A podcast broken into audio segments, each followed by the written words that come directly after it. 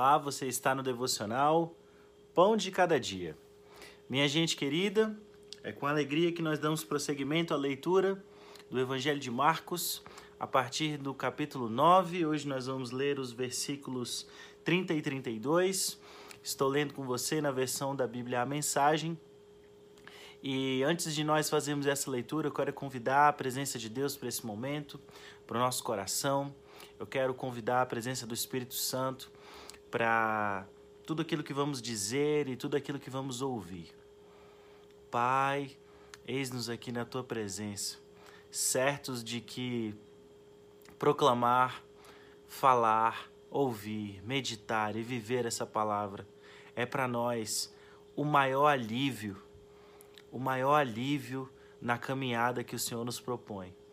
Eis-nos aqui, Senhor, para caminhar o caminho estreito, para entrando pela porta que é estreita, que nunca deixará de ser, porque exige vontade, disciplina e entrega a Ti, e porque exige renúncia, Senhor, nós nos apertamos para firmemente caminhar adiante e nos misturando com essa Tua palavra.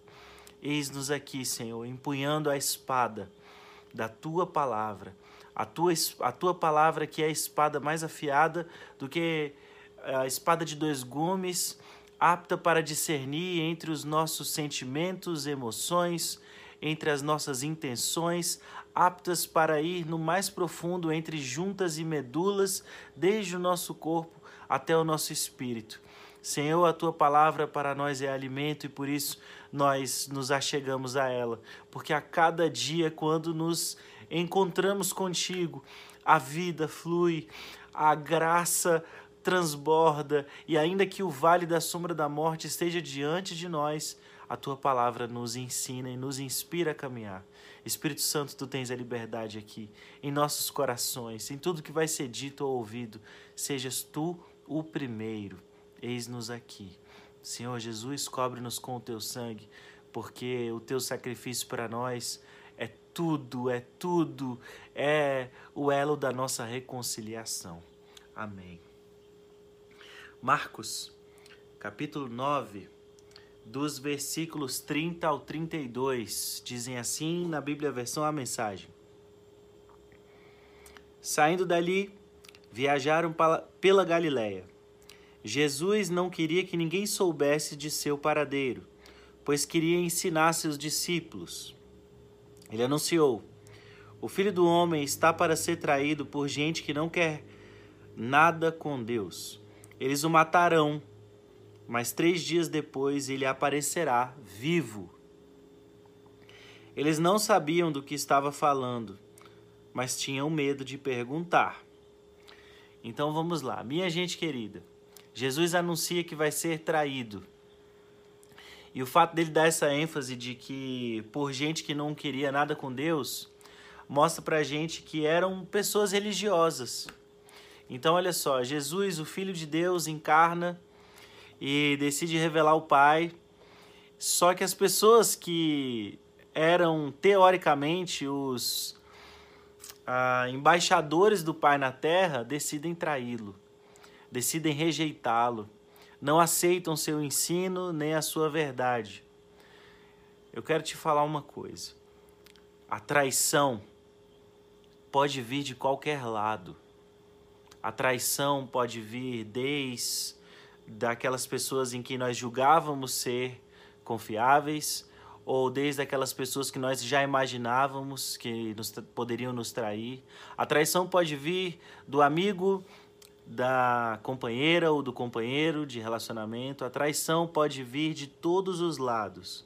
Mas o que nos faz firme é que, ainda que todos nos traiam, ainda que todos se afastem, ainda que todos apontem para o nosso coração a lança afiada da traição, existe um que, ainda que nós mesmos falhemos, não falha. Existe um que sempre ilumina o caminho através da Sua palavra. Existe um que, mesmo que traído, mesmo que humilhado, mesmo que cuspido, foi fiel e fiel até a morte morte de cruz. E porque esse um foi fiel, nós temos comunhão com Deus e nós temos a firmeza de continuar na nossa caminhada, de peregrinar por esses dias que são curtos. Logo, logo, logo, logo, muito pertinho, chega o momento de a gente ir ao céu, que por ele está sendo preparado para aqueles que andam segundo o caminho e a porta estreita. Então, Jesus sabia que ia ser traído. E nós também precisamos saber.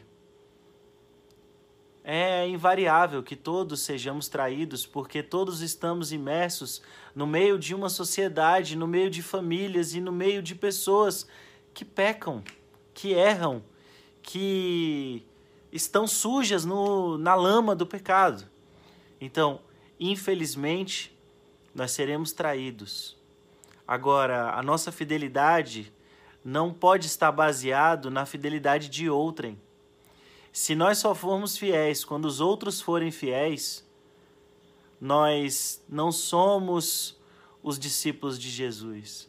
E você veja bem, esse ensino que ele deu, quando ele vai revelar que vai morrer, que vai ser traído, quando ele vai revelar que vai ser humilhado, ele não quer falar isso para a multidão, ele quer falar para os que estão perto.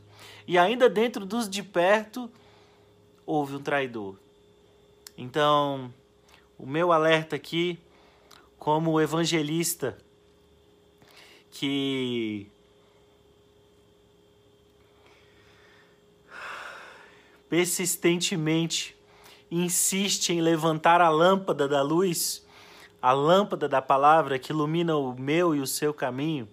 O meu alerta hoje para você, peregrino e peregrina, você que está caminhando, a fidelidade de Deus não falha.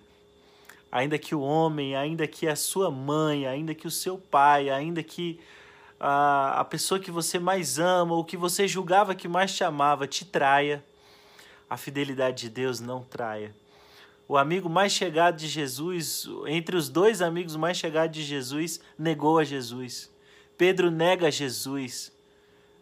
Mas mesmo Pedro tendo o negado, Jesus continuou o amando. Então, de repente, você pode ter traído a Jesus hoje. Se assim você fez, se ajoelhe. Peça perdão, se arrependa. É tempo de arrependimento. Se arrependa, porque o reino de Deus chegou e está disponível para mim e para você. Se você traiu, restaure, se arrependa mude o caminho, converta, faça o retorno e trilhe uma vida de fidelidade. Porque uma vida de fidelidade nunca, nunca, nunca, nunca decepcionará.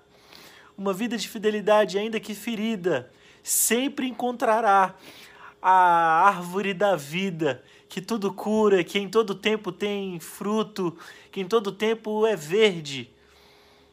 Então, se a traição vier até você, enfrente ela com a fidelidade. Se a mentira te abraçar por ao redor e por cima e embaixo, se as setas da falsidade é, entranharem seu coração, não abra mão da sua fidelidade.